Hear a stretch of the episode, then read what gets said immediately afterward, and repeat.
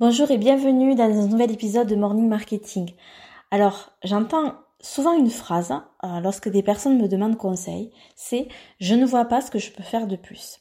Ils sont bloqués sur un point précis et ne voient pas ce qu'ils pourraient euh, faire de supplémentaire pour débloquer la situation.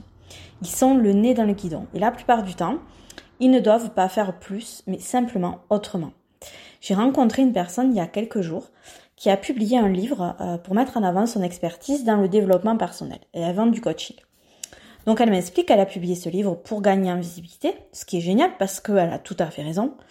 Sauf qu'elle ne gagne rien du tout, personne n'achète son bouquin et quand il est acheté, il ne se passe rien de plus, ses ventes de coaching stagnent.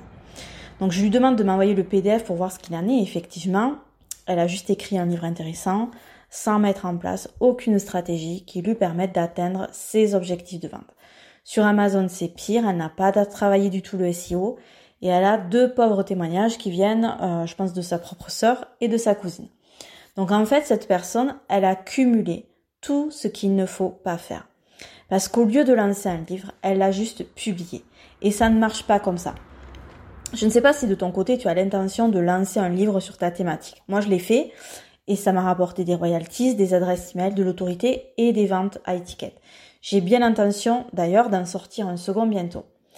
Toi de ton côté, si tu as envie d'être accompagné pas à pas pour lancer ton bouquin et éviter euh, de faire les mêmes erreurs que la personne euh, dont je t'ai raconté l'histoire, je te propose un truc incroyable lundi. Donc, euh, au rendez-vous. Je te souhaite une belle journée. À bientôt.